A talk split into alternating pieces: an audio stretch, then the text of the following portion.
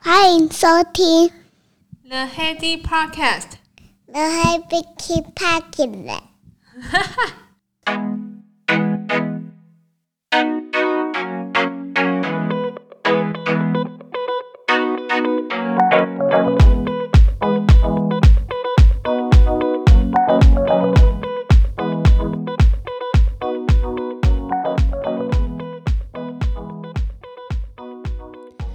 回到了 Heady Podcast，又过了一个礼拜啦。这个礼拜我为了要找妹妹万圣节的服装，稍微苦恼了一下。不过没有苦恼太久，马上有马上有朋友就捐赠了他们家的还没拆封的白雪公主的衣服，要寄给佩琴。不过在那之前啊，我我差点要下手去网络购物白雪公主的服装。我发现其实呃，台湾跟淘宝、虾皮的货源其实都蛮相像的诶。虾皮它有分就是大陆出货跟台湾出货，这个订购上面真的要留意一下。可是很多货源你会发现说，诶，怎么都长一样，可是价差怎么差这么大？原来大陆出货的就是呃，淘宝那边。呃，直接出货的吧，就比较便宜一点。那边是直接的上游店家，可是它有一个缺点，就是它的时间就是会拖得比较长，你无法预测说你下个礼拜可不可以拿得到你的商品。那这样子就赶不及，赶不及就有点风险。然后你就会发现说，另外一批就是说同样一同样的货源，可是在台湾虾皮是现货供应的，整整就贵了三倍耶，两二点五到三倍有哦。你就会想说，嗯，不愧是钻石机财，这些店家我觉得蛮有头脑的，因为他竟然可以就是先预测，也不用预测，就是每年乳清都是会有这样的呃季节，那幼稚园其实都会要求要有。有举办这样的活动啊，家长都要帮忙，啊，其实有人一忙，就是他想说干脆买一买比较快一点点。我觉得这个商机其实是一年可能特定时节会有，可是他就先从淘宝进货，那他进货的价格成本只有他卖现在卖在市面上的市价大概三分之一。这也是一种生意模式，对吧？只要能赚得到 timing 去赚刚刚好的商机，我觉得都是一个非常聪明的一个店家。那今天就来聊什么叫做刚刚好的商机。其实东西能够卖出去，跟有一些天时地利人和有蛮大的关系。那我们前比较探讨的是人这个方面的一些贡献的因素。今天来探讨一下商品本身时间跟市场上面的差异。好了，有兴趣的话，请继续收听。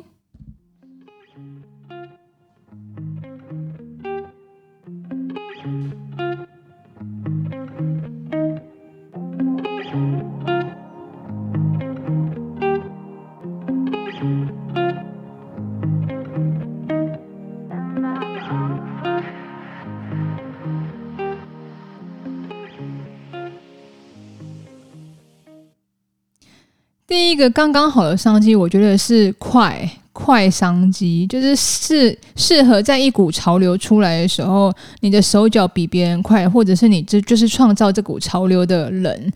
这个比别人早一点推出，跟上流行啊，像最近的很红的就是鱿鱼游戏嘛，讲了三集，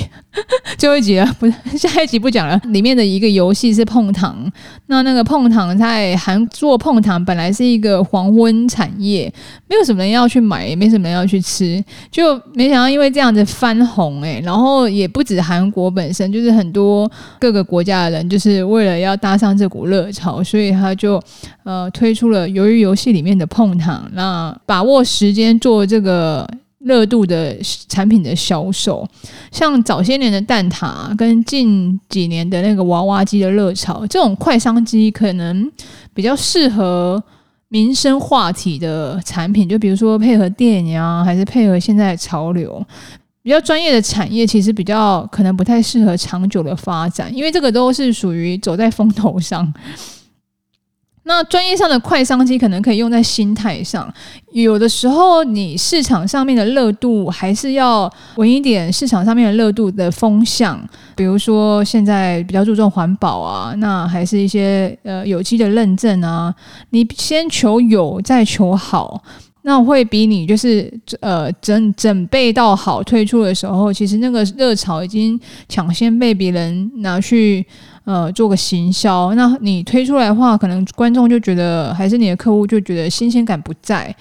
吸引力就稍微少了一些。就拿疫苗来说嘛，我们这个产业的疫苗，嗯，我们不是有说现在的上市的呃疫苗平台都是 mRNA 的平台吗？那那时候因为台湾还没有。开发这个平台，所以在这些疫苗厂上市、抢先上市又是新的平台的时候，台湾的生技圈里面曾经有一股热潮，就是在探讨这个平台到底是怎么做，是用什么技术，是什么流程，那瓶颈在哪里？讨论好一段的议题，从呃设备供应、耗材供应，再到技术的发展，那有一些单位就会决定说他要投入这样子。你想想看啊，这个也是走在风头上，就是疫苗竞赛的产品，所以大家都是先想要先知道说这个到底怎么做的。像我们供应商就呃应该要把把握时间去做相关的技术的交流跟 promo。你。你如果为了要求所有的完备跟所有的细节的的完善，因为有些很多细节其实根本就还没有发展大致底定，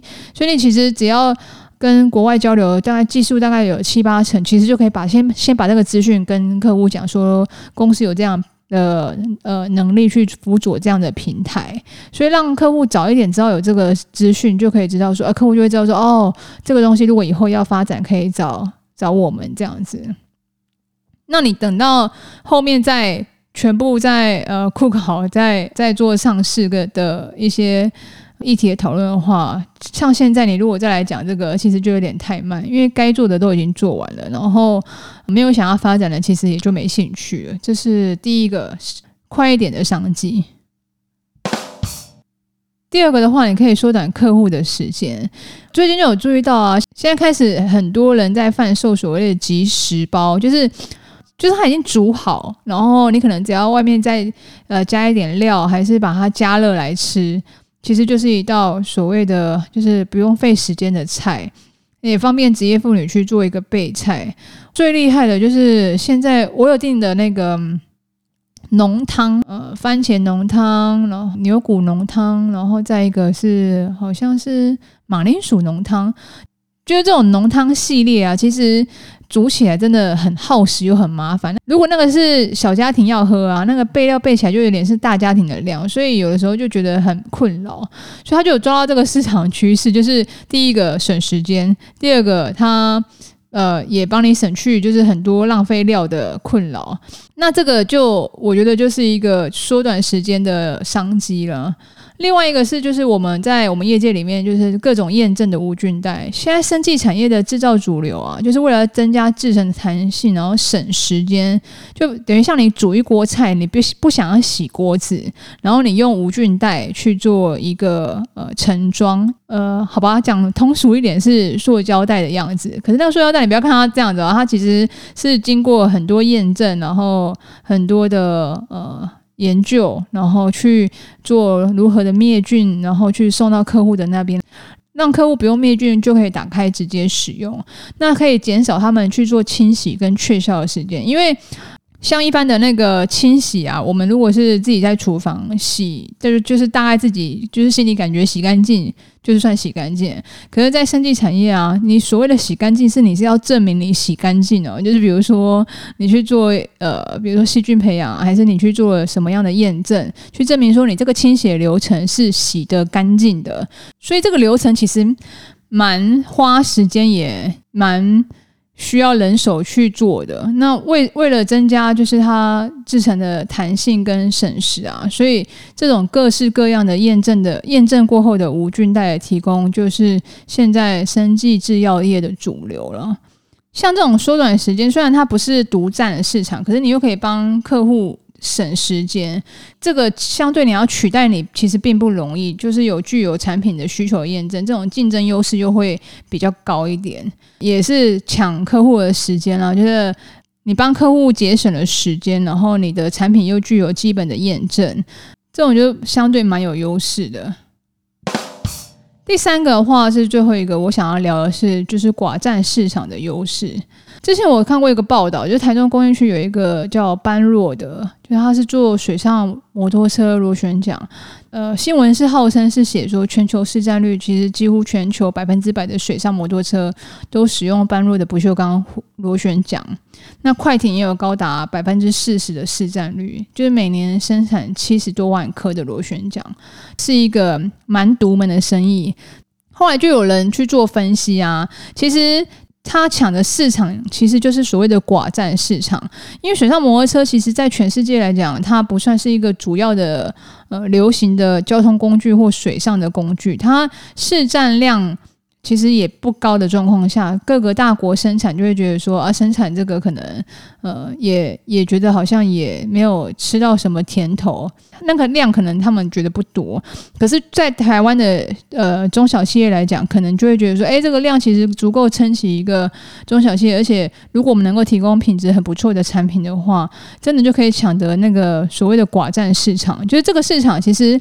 小很小的人做不出这个技术，很大的公司他却不想要来做，因为他也觉得这个东西可能就是生产量不足以他提供他呃整年度的很大的营业额，那他就会觉得说这个市场这个市场他就不会来碰，所以这种夹在中间的寡占市场其实就相对具有市场优势。我们公司也是有一个比较寡占市场的产品，就是所谓的呃义务检查。那这个义务检查这个标准品啊，因为就是一间生技厂，它在做最后像疫苗，你们不是会有看到有一些新闻会报说那个里面有异物吗？那其实这个就是一个呃 bug，他希望用义务检查这道程序去确定在出厂上市前没有。这些疫苗或注射针剂并没有异物的悬浮物在它的瓶剂里面。以往是做人工，呃，真的一根一根去做检查。那后面现在它有出意检机，就是用照相的方式去做检查。可是照相的方式，不管是照相还是人工，你都要提供一个所谓的标准品去给它做个对照，说，哎，这个是有异物，而且这个里面异物是什么？头发啊，还是玻璃碎屑，还是什么样的金属碎屑？这些东西可能就是在制程当中你会有有相关应用的材料，所以我们就用这些异物去做一个标准品，去让呃人也好，还是让机器也好，去做一个事先的呃 training，说这个东西是呃不正常的，所以如果遇到这个状况的话，要先做剔除。这个其实也算是在市场上的寡占市场。目前其实呃，因为这个量，你想想看，一你做一一个 set，它保存期限有两年，然后那个 set 里面就只有。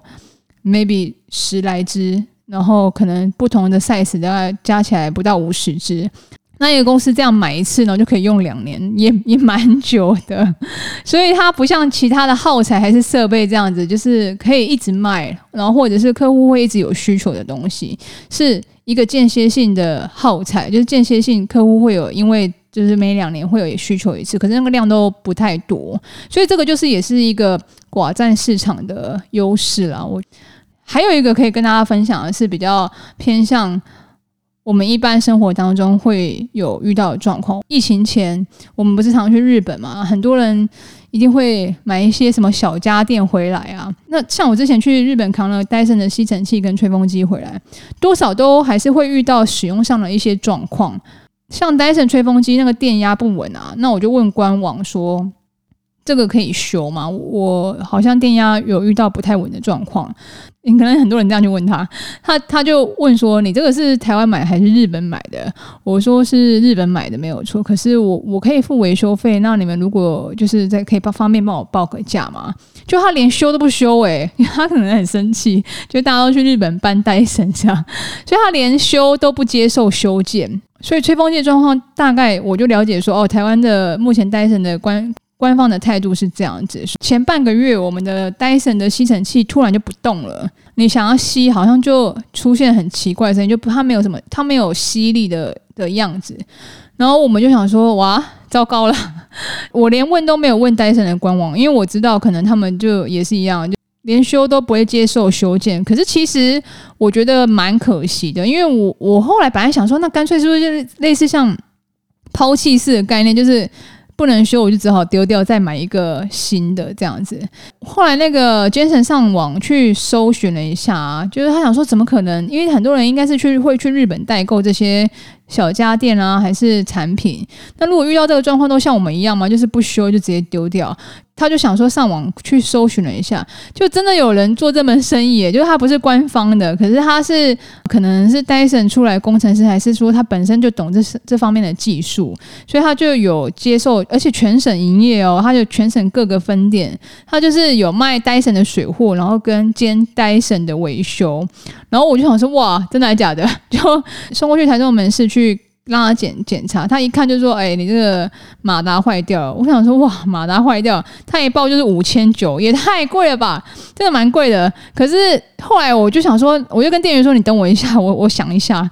我就去外面打电话，我们两个沟通了一下，想说五千九要修吗？后来我们有考虑要买 LG，看起来好像那个 LG 新型的吸尘器也蛮不错的，是新一代的。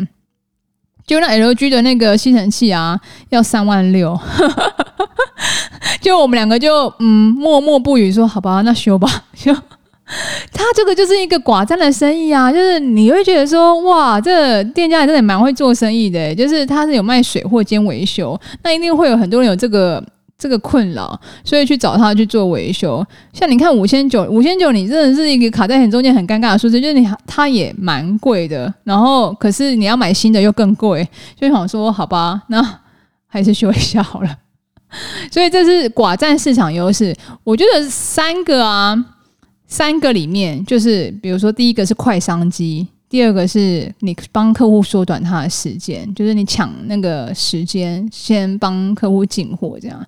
跟第三个是寡占市场的优势，我觉得它的优势是刚好倒过来。你如果能够做到寡占市场的优势，其实客户相对的一些接受度就绝对是最高的。那第二个就是你帮客户缩短时间，客户有这个就是时间上面的压力的需求的话，其实缩短时间也是一样，就是帮客户在最需要的时间去做一个贩售。那快的话就是你抢。快的话，你就是你提供比别人更快服务，或者是符合一些就是市面上的一些商机的话，这个可能就挑战性跟应变性要大一点。那我觉得这些都是刚刚好的商机，就是排除人为因素的话，这些都是在市场上面，你想让这个是你的产品在市场上面贩贩售多一些，或许可以从这三个角度来切入看看。